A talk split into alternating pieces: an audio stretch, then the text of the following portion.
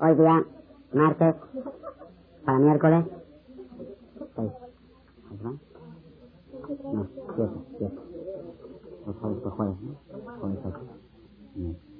siete, de cinco mil setecientos sesenta y...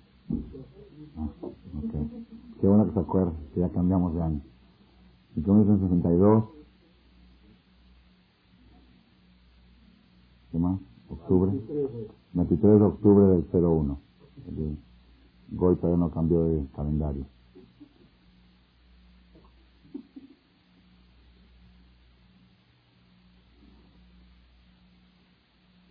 El mes este que nos encontramos ahora se llama mes de Heshvan, es el segundo mes después de Roshaná, el octavo mes contando de Pesach, según la Torah, Hashmini.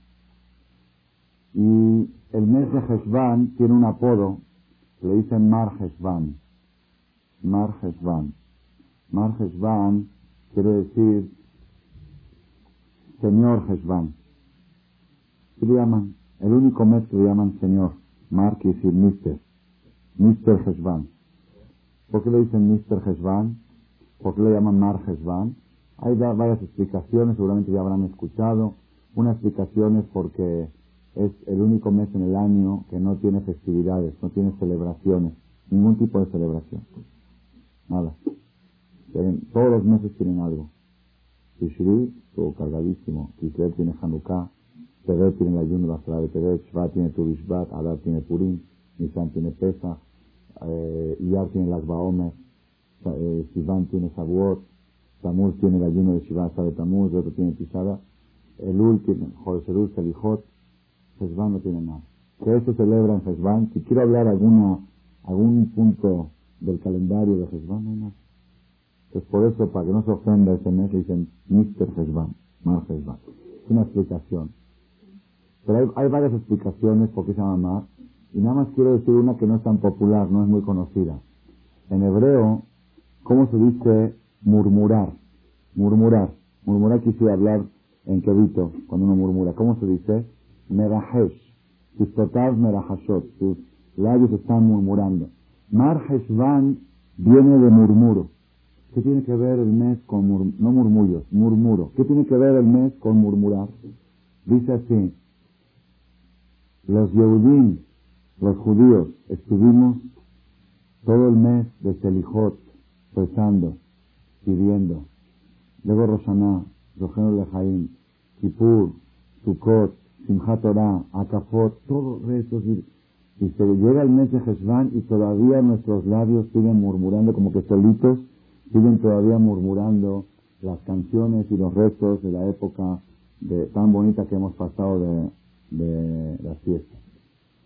Hay una frase que dice en el Salmo, en el Teilín, el Salmo que leemos los domingos, el día domingo, de David Mismor, y lo dijimos varias veces también en las fiestas cuando abrimos el Ejal para Parnasá, ¿no? La Petijá de Parnasá. ¿Qué salmo es? El 24 creo que es. 24. Salmo 24 dice así. Mi ale behar Adonai, umi akum con. ¿Quién podrá escalar? ¿Quién podrá subir en el monte de Dios? Umi akum, ¿y quién se podrá mantener con cocho en el lugar de su santidad? Aquí tenemos una pauta muy interesante. Dice David Amelech, primero que todo que sepas que los niveles espirituales, los niveles de integridad moral, es como una montaña, hay que escalar. Hay que escalar. Ni aleve a ¿Quién puede escalar? Así como es difícil escalar montañas, así también es difícil lograr la superación personal y la integridad. Mucha gente a veces dice, yo, yo quiero ser bueno, pero es difícil. Es igual que aquel que dice, yo quisiera escalar montañas, pero es difícil. Pues, ¿qué le dice? Pues ese es el chiste de escalar montañas. Todo el chiste es la dificultad y cuanto más empinada es más, ¿ok? ¿Quién podrá escalar el monte de Hashem? Sin embargo, el rey David nos dice acá una cosa muy profunda y a la vez con mensaje trascendental. Dice así, Escalar montaña es difícil, es verdad que es difícil. Pero hay algo más difícil que escalar. Mantenerse en la altura es más difícil. La persona puede escalar, puede inspirarse, puede tener momentos de elevación que llegan a niveles muy altos, pero mantenerse y conservarse en ese nivel, entonces dicen, explican, los comentaristas explican así. Ni a Hashem, ¿quién podrá escalar el monte de Hashem? Se refiere a la época festiva, Rosaná, Kippur, Sukkot, ahí estamos todos escalando, cada uno tratando de lograr obtener un nivel más cercano a Dios, el momento de Nevilá, que uno se acerca al jefe y lo besa y pide, todo, este, ¿cómo se siente uno en el momento que está acabando Kippur? Como que llegó casi a la cima de una montaña. Eso no es tan difícil, eso no es tan difícil. Pero mira, Kum, mantener el nivel, por eso dije, el Neses Temar Heshvan es Merahashim, es murmurar, seguir tratar de conservarse en esas alturas que uno logró obtener durante la época festiva. Eso es un punto como introducción a la charla después de cuatro semanas que no nos vemos, ok, cuatro semanas festivas, pero fueron cuatro o tres, cuatro, las tienen contadas, ¿verdad? Ok, más la de Cuernavaca, ¿verdad? Tres más la de Cuernavaca. Entonces, de todos modos, todo eso, todo eso nos tiene que dar ahorita como una introducción para sentir que nuestra labor post fiesta, ahora desde Simchat hasta Pesach ya no hay fiesta. Fiestas bíblicas, Hanukkah es post bíblica. Una, cosa que pasó en la historia y se celebra, Purim igual. Las fiestas que están escritas en la Torah terminan en y empieza el ciclo dentro de seis meses, empieza otra. Entonces, ¿cuál es la labor de la persona en esta época post-festiva? Lograr mantener el nivel, el nivel cada quien según lo que ha escalado, lograr mantenerse dentro de lo posible. Vamos a avanzar un poquito más. Una sensación, como mi público se queja de que repito mucho las conferencias, y después de tener 600 títulos grabados, es un poco difícil encontrar cosas nuevas. ¿Por qué? Sin embargo, Dios me iluminó este año y creo que encontré algo, algo revolucionario. Para mí fue revolucionario a mi vida personal y quiero compartir con el público esta idea. ¿Qué sensación llevo yo después de Kippur, después de Simchat después de las fiestas de este año? Es una sensación que proviene de un pensamiento muy profundo que lo descubrí en uno de los pensadores más grandes del judaísmo, se llamaba Maharal de Praga. ¿Han escuchado hablar de él? Estuvo hace 400 años en Praga, Checoslovaquia. Maharal que hizo el golem, aquel famoso que hizo el robot, que fabricó un ser humano, una historia más atrás, creo que está traducido al español, tiene, hizo un, como 20 libros de pensamiento muy profundo. El que le gusta la profundidad de la Torah, así mística y profundidad, que estudie los libros de Maharal Mifraz. Entonces ahí descubrí yo uno de los conceptos, creo, que van a causar, porque todavía no han causado todo su efecto en mi persona, uno de los conceptos más revolucionarios que he obtenido en mi vida, que creo que, hacemos de larga vida a todos, que para el resto de mi vida esto va a cambiar mucho mi conducta, mi forma de ser. Que nosotros eh, durante las fiestas en Roshaná y Kippur, muchas veces pedíamos en el rezo, en el texto que alcanzó a Baruch Hashem este año recibí muchos elogios de Shem Tov, mucha gente rezó con Shem Tov, el que ha visto la traducción, se pide muchas veces y repetitivamente, por favor Dios, no te sientes en el trono de la justicia, sino en el trono de la misericordia. El Melech Yosher Kisera Jamín. Dios, siéntate en el trono de la, piedad. Y antes del shofar repetimos, y párate de la silla de la justicia y siéntate en la silla de la misericordia. Entonces, yo tenemos entendido que existen dos tronos, o por decir así, dos tipos de conductas en el cielo. Una conducta que se llama din, din que decir rigurosa justicia, justicia. Portas bien, bien, mal, mal, duro, duro al malo y, cosas buenas al bueno. Y existe una conducta que se llama rajamín. Rajamín quiere decir, aunque yo no merezca, aunque yo me he portado mal, aunque esto igual, no te fijes en mis hechos, yo sé que no merezco igual que dimos tu misericordia. Si lo han notado en los, restos de las fiestas, que mucho le pedimos a Shem Rahamim, Rahamim, misericordia. Pues la verdad, yo tenía siempre esa idea que la persona todo el tiempo tiene que decir, piedad, misericordia, no queremos justicia. ¿Está bien? Y si ya han escuchado seguro alguna charla que vimos también, que Dios dice, si tú quieres que yo me conduzca con misericordia y no con justicia, a ver cómo te conduces tú con tus semejantes. ¿Cuántas veces dices, que no es justo? Si ella no vino a mi fiesta, no es justo que yo vaya a la de ella. ¿Ok? ¿No pasa eso? Pues ¿qué dice Dios? ¿Y todo lo que yo te doy a ti si es justo? ¿O yo te doy aunque no es justo? ¿Por qué a mí me pides, por qué a mí me pides que te dé cosas aunque no las mereces, pero con los demás tú eres estricto? No. Como dice, con la misma vara. Así me hizo, así le voy a hacer. Pues si tú quieres que Dios se conduzca con, con misericordia y no con justicia también, yo creo que lo dije antes de Rosana, que la persona tiene que borrar de su, de su diccionario la palabra no es justo, que todo el tiempo repetimos. Es que no es justo, no. porque en el cielo también van a decir, no es justo que le des salud, no es justo que le des dinero, no es justo que le des un carro nuevo, no es justo que le des esto, ¿ok? No hay que decir esa palabra, hay que repetir esa palabra. Yo a mis hijos los estoy educando, es difícil, porque está muy pegado aquí en México repetir. Es que no es justo, llegan mis hijos de la escuela. ¿Qué tal, cómo te fue? Es que no es justo, escúchame, es que la maestra, es que... No digan no es justo. Porque nosotros nunca pedimos justicia ante Dios, pedimos misericordia. Todo esto, lo que estoy diciendo hasta ahora, no es nuevo, ahorita, ahorita vamos a ver qué es lo nuevo. Existen dos conductas en, en el cielo. Una, conducta, una conducta de rigurosa justicia y otra de misericordia. ¿Cómo yo puedo saber si la conducta de Dios es misericordia o es justicia? En el nombre de Dios. En nombre. Cuando tú veas en la Torah la palabra Amonai, Amonai, escrita Yud Ke como se escribe, que no se puede decir, es Amonai, como se lee Amonai, quiere decir que Dios está conduciendo en esta parte con misericordia. Y cuando dice Elohim, no, se, no se puede pronunciar bien, Elohim con G, Him, ¿ok? Cuando dice Elohim en la Torah, es justicia. Dios no tiene nombre. Dios no tiene, porque Dios es ilimitado, el nombre limita. Los nombres de Dios representan su tipo de conducta. Si estamos llamándole a Shem Amonai, quiere decir que se está conduciendo con misericordia. Cuando le llamamos Elohim, esto úsenlo como regla. Como regla, cada vez que en la Biblia, la Torah, fíjense, si, si dice Amonai, eh, en todas partes, ¿ok? Y por eso decimos en Selijot, Amonai ua Elohim, Amonai ua Elohim. ¿Qué quiere decir? No vayas a pensar como a veces ves justicia y a veces es misericordia. No pienses que son dos dioses.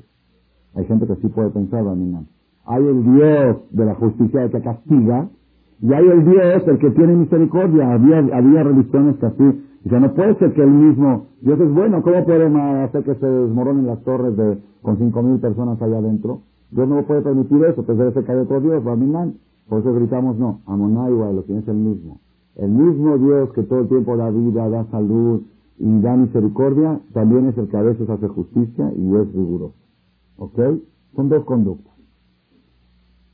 Nosotros, ¿qué conducta debemos de aspirar? ¿La conducta de Amonai o la conducta de Elohim? Así yo siempre sabía. Y es lo más lógico, aparentemente. Nosotros siempre tenemos que pedir Amonai, a Amonai. Queremos misericordia. Porque sabemos que con justicia, ¿quién puede pararse ante Dios, ante la justicia? ¿Sabes que Dios quiera? No te fijes en mis hechos, no te fijes si merezco, no, dame aunque no merezco. Eso es Amonai, Rahamim, piedad, misericordia. Sin embargo, vamos a ver aquí un concepto revolucionario y eso para mí es el punto que tomé terminando la fiesta. Dice, ya sé lo que tengo, que cómo tengo que manejarme durante todo el año después de haber descubierto este secreto revolucionario. La semana pasada la Torah nos contó en la Perashá de Noah, ¿ok? Como tengo dos semanas sin dar conferencia, pues les voy a dar un poco de Bereshit y un poco de Noah. ¿Ok? La trayectoria de Noah, todos saben lo que sucedió en el año aproximadamente 1600 de la creación, el desastre ecológico más grande que hubo en la historia.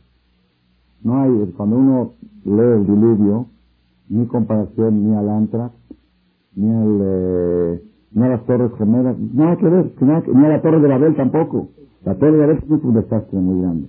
La Torre de Babel dice que tenía 500 pisos, según una, la Gemara dice que para llegar, para llegar al piso de arriba tenían que subir creo que dos o tres años, subir para llegar al piso de hasta arriba, ¿ok? ¿Y cómo hacían para construirla?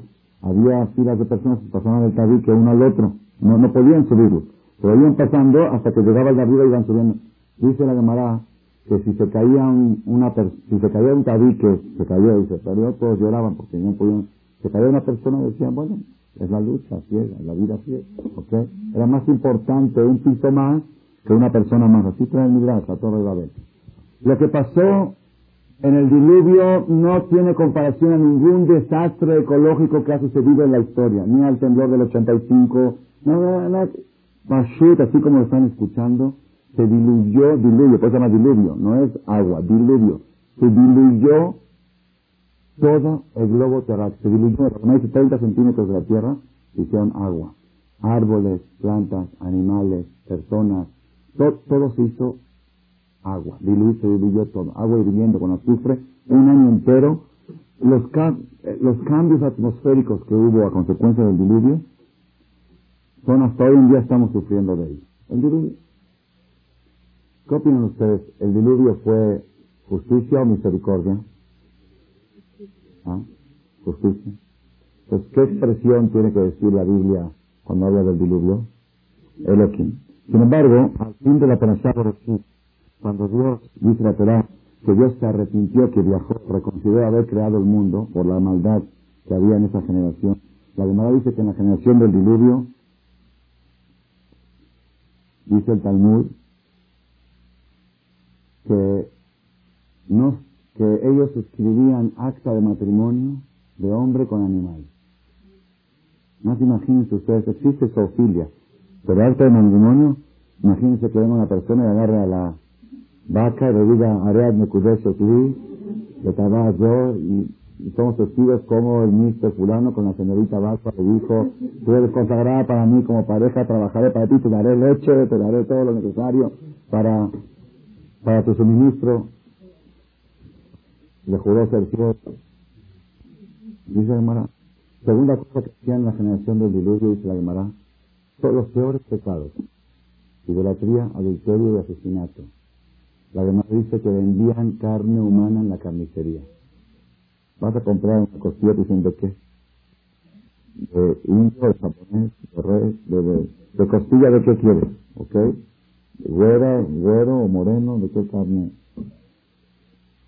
Los peores pecados que se puedan imaginar que hicieron la generación del diluvio.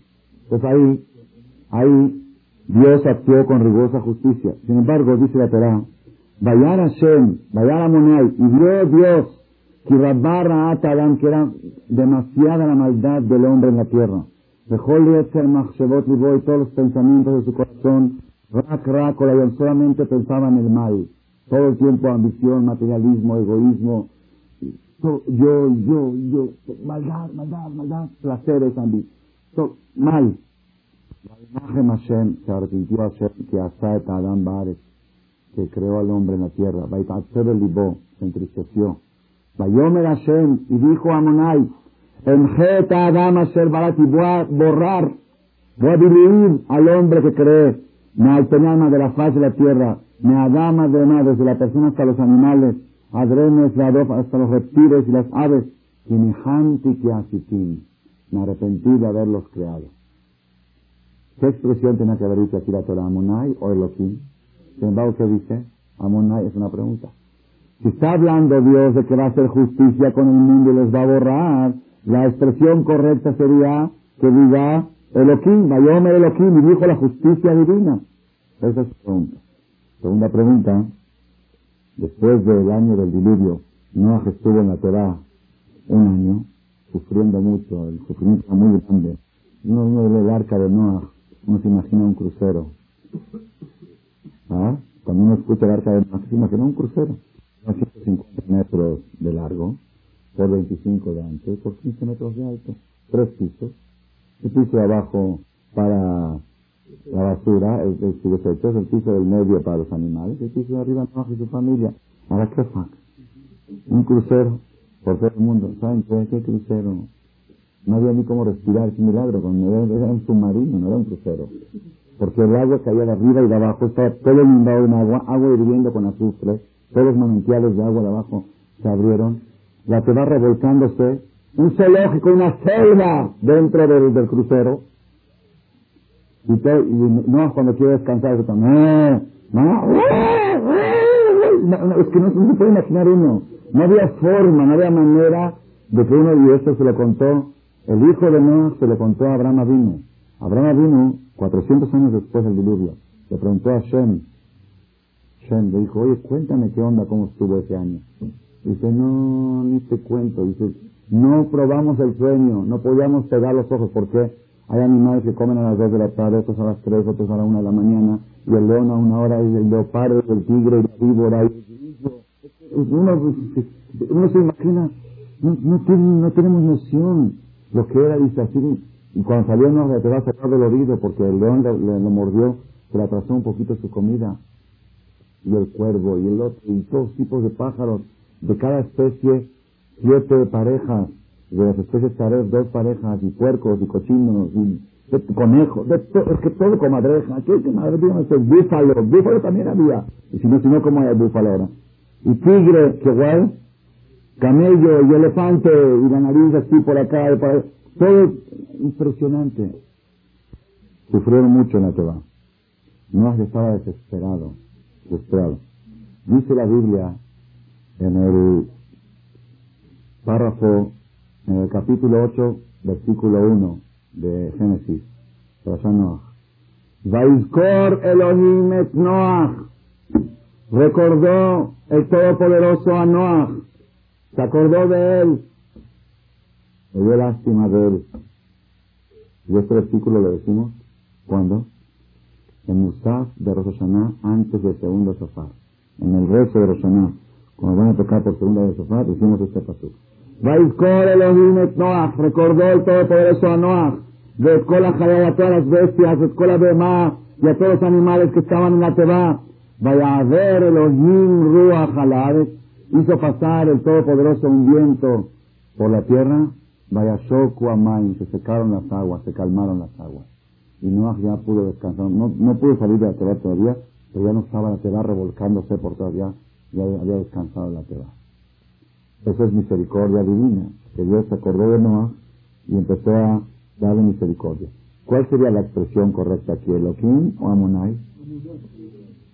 Sí, Elohim es justicia y Amonai es misericordia. En este caso, Dios hizo actuar su justicia o su misericordia cuando se acordó de Noah, su misericordia. Pues ¿por qué dice Elohim? Tenía que decir que Amonai se acordó la misericordia divina de Noah, no la justicia divina. Rashi, comentarista número uno de la Torah, dice respuesta. ¿Sabes por qué la Torah usó la expresión justicia en un lugar de misericordia? Te voy a decir por qué. Dice Rashi, Ve Hashem data dinu, este nombre es justicia. ¿Y cómo puede ser que aquí lo, lo menciona en un acto de misericordia? Y se convirtió la justicia en misericordia. ¿Por qué? Porque los tzadikim, dicen así, ellos tienen la fuerza de convertir la rigurosidad de la justicia en piedad. Y los reshaim dicen así al revés. Los reshaim pueden convertir la misericordia divina en justicia. ¿Cuál es la prueba? La que dijimos antes. Cuando Dios dijo voy a destruir al mundo en el diluvio, no dijo Elohim, dijo Amonai si la, misericordia divina se convirtió en justicia, y en cambio no al revés, la justicia divina se convirtió en misericordia. ¿Qué les parece? Ya se está poniendo aburrida la clase un poquito, ¿verdad? no? Yo quiero entender una cosa. ¿Ya? Así está escrito. Pues, los Reshaim, la generación del diluvio, convirtieron la misericordia divina en justicia. Y no, el que convirtió la justicia divina es misericordia. ¿Les enseña algo esto? Por ahora nada. Pero aunque no nos enseñe nada, yo quiero entender una cosa. Quiero entender. Hay dos conductas. Una conducta que se llama justicia y otra que se llama misericordia. ¿Qué quiere decir convertir? Yo puedo entender que yo le digo a Dios, no, no te conduzcas con esto, con la otra. Pero no, te están diciendo, no, el sadik agarra esta misma, la que es justicia, y la convierte en misericordia. Y el Rasha ahora, esta misma que es misericordia, la convierte. ¿Qué quiere decir convertir? ¿Me entendieron la pregunta? Yo le puedo decir a Dios, Dios, tú tienes dos chequeras. Tienes, por ejemplo, o no olvides, una persona dice, tienes dos chequeras, una de Vital y una de Banamex. Por favor, dame cheque de la chequera de Vital y no de Banamex. La de Vital es un cheque que generalmente tiene fondos. La de es un cheque, una, vez le dijo una persona a su amigo, dame un cheque muerto. Cheque es muerto. Hay cheques vivos, van, vienen, van, vienen. Dame uno muerto, que lo pones, se levanta de ahí y queda enterrado. Ya, no que no sabe dos veces, ¿ok? Entonces, él, cuando me da de vital, generalmente está tiene fondos. Cuando me da, entonces voy a decir, oye, dame un cheque de vital. No me des de Banamex. No, te doy de Banamex. No, los convierte convierten el vital en Banamex. No es eso, es, están las dos. Usa una o usa la otra.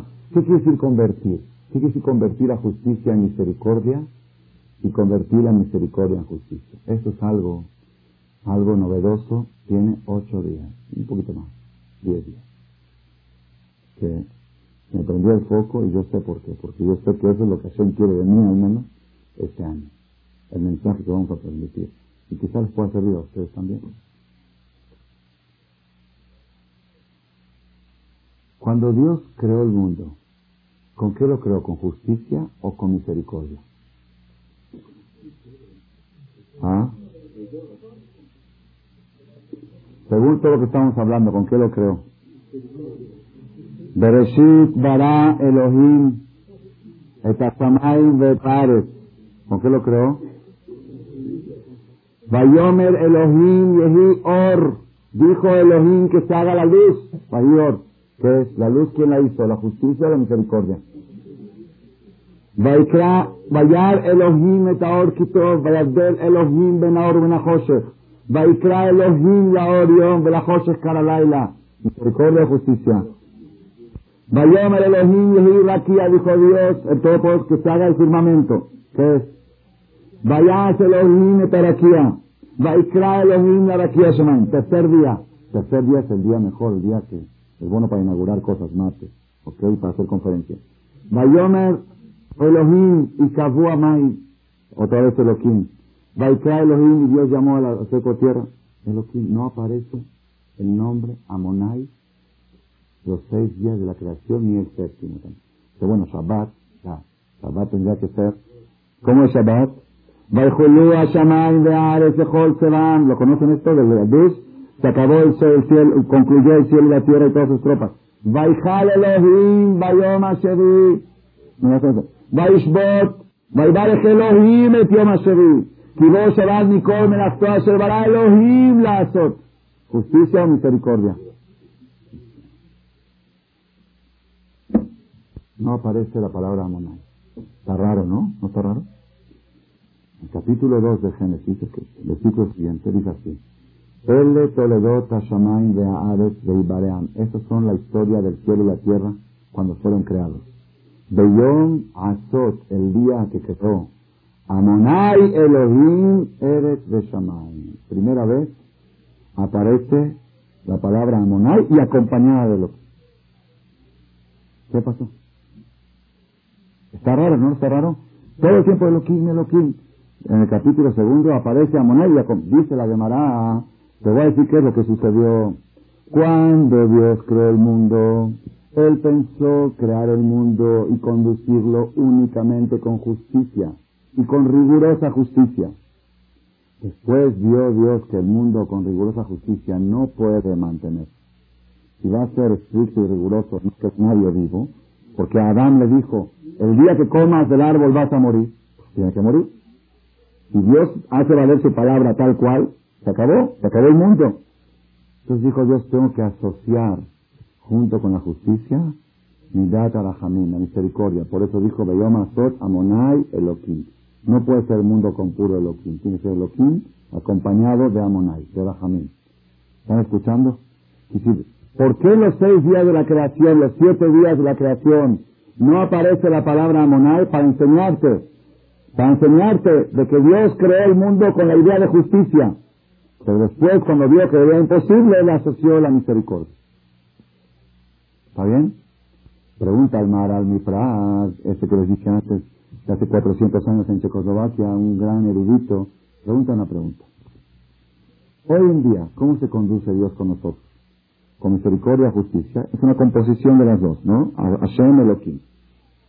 ¿Qué me interesa a mí saber que cuando Dios creó el mundo lo quiso hacer con justicia? ¿Qué gano yo sabiendo eso? Aquí hay dos preguntas. Primera pregunta, ¿acaso Dios no sabía que el mundo no se puede mantener? Se repitió como que eso puede pasar a una persona. Yo quise hacer mi negocio, pensé hacerlo así, después vi que no funciona, tuve que traer así. Eso puede pasar con quién? Con una persona. Con Dios puede pasar eso. Al principio yo pensé que el mundo iba a funcionar con el Elohim. Cuando vi que no funcionó, pues le metí a Monay. ¿Puede pasar eso con Dios? No. Segunda pregunta, ¿qué me interesa, qué nos interesa a nosotros los que estamos aquí reunidos ahora saber que el programa original, cuando se hizo el mundo, lo hizo como, está bien, en la, práctica, hoy en día, Dios no se conduce con rigurosa justicia, sino con misericordia. Entonces, ¿para qué me interesa saber? Dice el Maral Mitraga, acá viene la revolución. Ahora viene el punto revolucionario. Dios creó el mundo con Elohim para enseñarte que el proyecto original de la creación del mundo y del ser humano es justicia y no misericordia. Lo que Dios quiere es que el mundo se maneje con justicia. Así sería lo ideal. Nada más, como es imposible, tiene que usar, por falta de alternativa, también la misericordia. ¿Y qué me interesa a mí saber eso? Te voy a decir que te interesa. Te interesa que tú tienes que procurar utilizar lo menos posible la misericordia divina. Que todas las cosas que Dios te dé te correspondan con justicia. Que todas las que cuando le pidas vida y salud, que la merezcas y no que tengas que ser como un limosnero. No merezco nada. yo, yo lo voy a hacer, porque si no voy a acabar con el mundo. Pero tú trata de no necesitar de mi misericordia. Busca mi justicia. Busca recibir todo lo bueno a través de la justicia y no a través de mí. ¿Por qué? Porque el proyecto original es justicia y la misericordia es por falta de alternativa. No es, es como un niño, ¿ok? Como un niño que va a la escuela, le hace el examen y tiene bajas calificaciones, pobrecito, se esfuerza y se esfuerza, de se esfuerza, pero su cabeza no le da y no puede sacar más de seis, no puede sacar más de seis. Entonces la mamá fue a hablar con la maestra, con la directora, el, niño se esfuerza, no es culpa de él, no es Entonces, ¿qué dijo la directora? Este niño le dijo a la maestra, mira, por excepción, saca seis, ponle ocho. ¿Ya vieron qué buena directora? que es buena, porque si no el niño se desmoraliza. Encima no le da la cabeza. Y encima la vergüenza que pasa entre todos los amigos que saca seis, pues la directora es muy buena, muy buena, que le pone ocho en vez de seis. Entonces esta mamá le gustó mucho esta directora y mandó a su segundo hijo, pero su segundo hijo sí era muy capaz, pero era flojo. Y después ya sabe, mis hijos puros, les tuve dos puntos. Ah, quiera estar regando. No, no, no, no, no, no, no, no, no. El niño tiene que su calificación por méritos propios. Hay casos, hay situaciones de que el niño no, no por, tienes que hacer una, una cosa por falta de alternativa, poner una calificación que no le corresponde, mayor. Pero eso no es lo ideal. Lo ideal es que el 8, el 9, el 10 sean de él, sean por esfuerzo. El proyecto original de la creación del mundo no es para usar la misericordia, es para usar la justicia. Cuando hay falta de alternativa, Dios tiene que usar la misericordia. ¿Y a mí de qué me sirve saber? A mí me sirve. Yo debo de procurar utilizar lo menos posible la misericordia divina. ¿Qué quiere decir? Procurar hacer cosas para que lo que Dios me mande me lo merezca. Que no me lo estén dando como niño atrasado mental que están poniendo ocho en vez de seis. No. Que me den ocho porque es un ocho, que me den nueve porque es un nueve, porque me lo gané. Eso es lo que debes de procurar.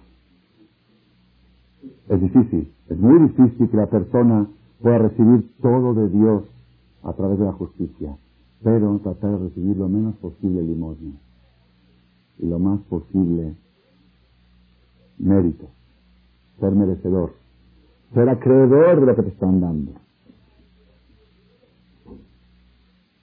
¿Es revolucionario o no revolucionario? Ahora con esto vamos a entender, escuchen qué precioso que está esto. Dice la llamará los tzadikim convierten la justicia en misericordia. ¿Qué quiere decir convierten? Los tzadikim, todo lo que podrían recibir a través de la misericordia, lo reciben a través de la justicia. ¿Por qué? Porque la justicia en el cielo dice, este tzadik merece vida, este tzadik merece salud, este tzadik merece panatá. ¿Quién se la está dando, la justicia o la misericordia? Se llama convertir. ¿No es convertir? Lo mismo que yo podía haber recibido, que la mayoría de la gente lo recibe a través de Rajamín, los tzadikim lo reciben a través del din. No estaba en la Teba y en el cielo había la justicia divina. Elohim dijo, Elohim, la justicia dijo. Es un tzadik tan grande, merece descansar, merece tener tranquilidad. Merece que calmen las aguas.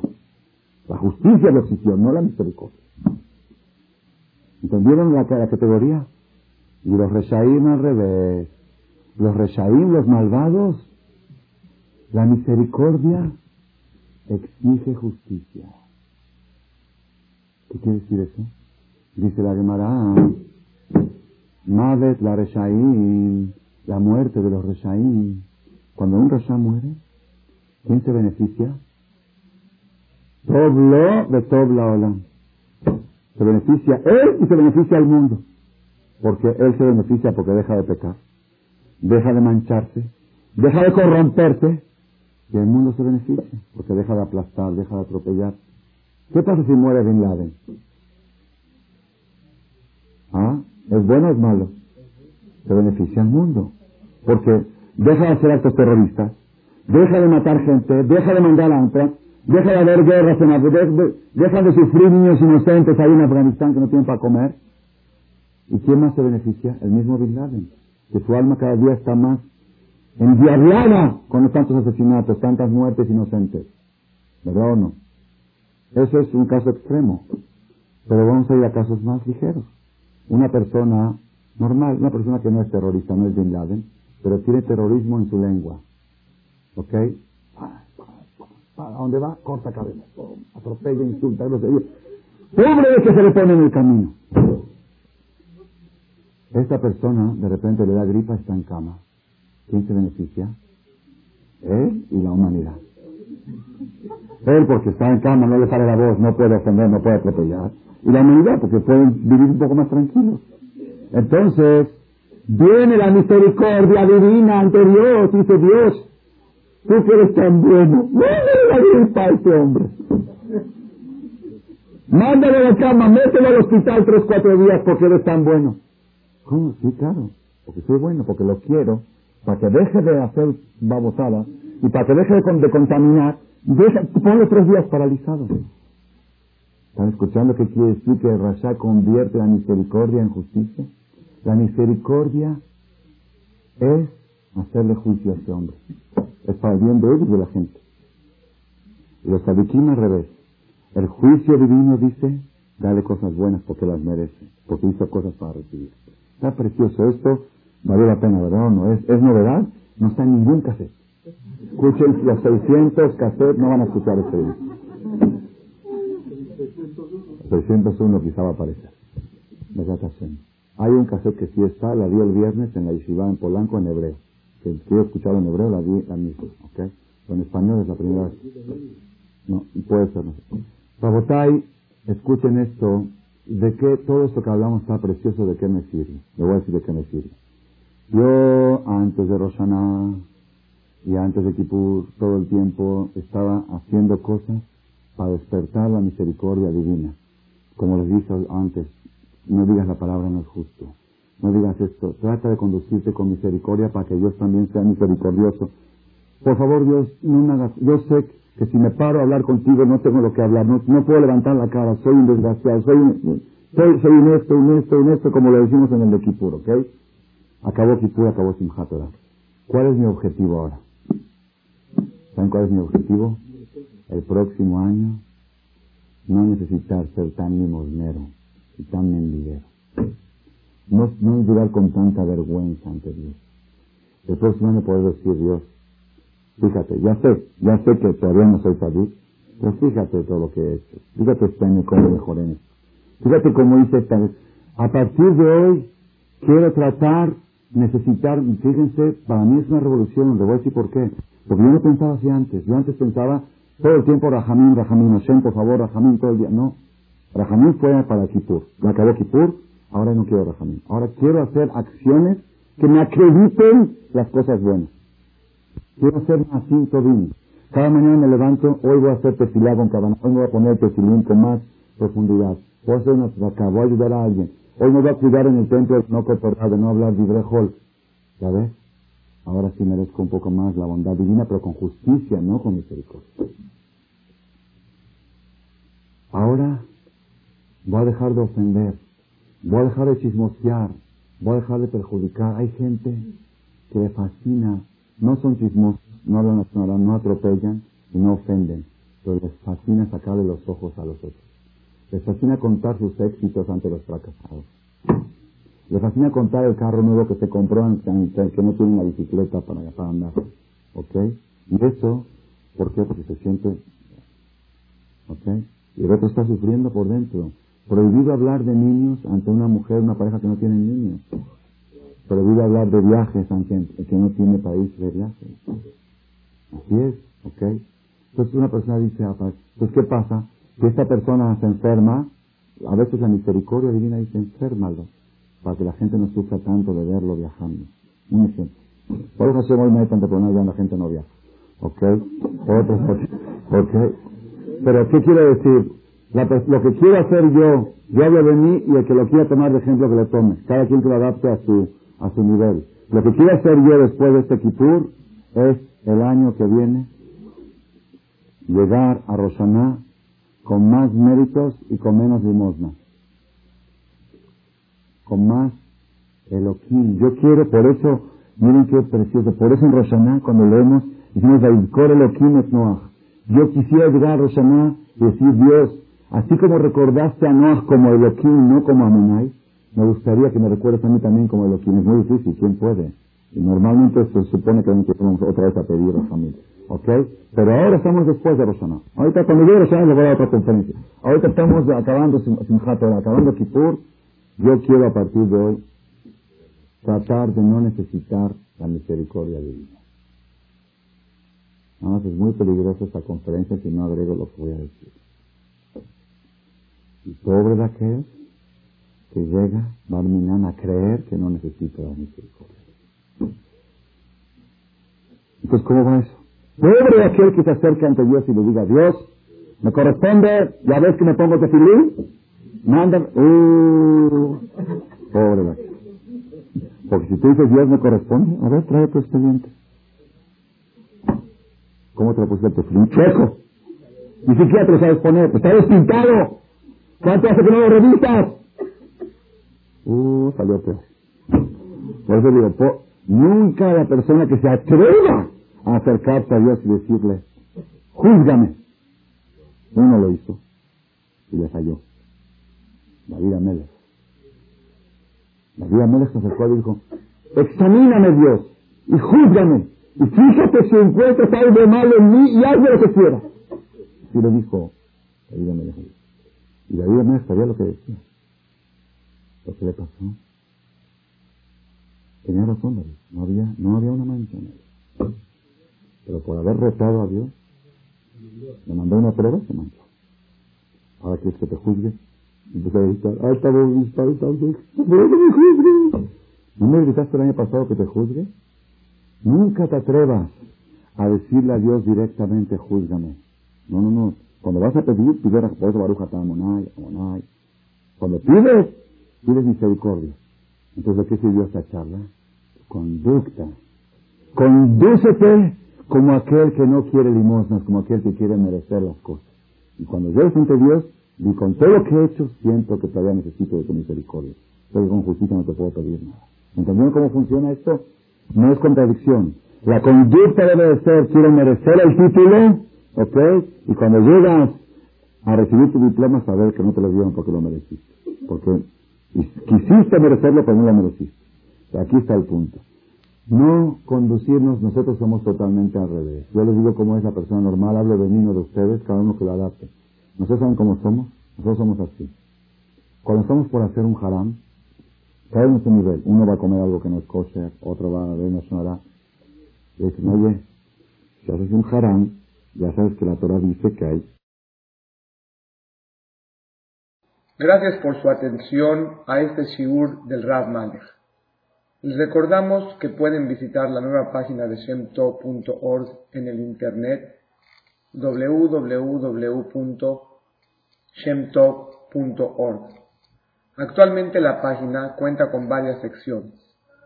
Noticias sobre las actividades de Shem Tov a nivel mundial, escuchar o bajar las últimas conferencias del Rav Malek, escuchar o bajar la alhaja del día, imprimir o estudiar desde su computadora la perashá de la semana, estudio diario de Gemara, Daf Yomi en español, sincronizar su iPod con podcast, un manual para crear su propio CD de las conferencias que existen en la red, adquirir libros con entregas internacionales, con la metodología del Rav Malek de español, fonética y hebreo simultáneamente, así como ubicar las ciudades en donde se reparten CDs a nivel mundial. Es que la misbot y muchas gracias.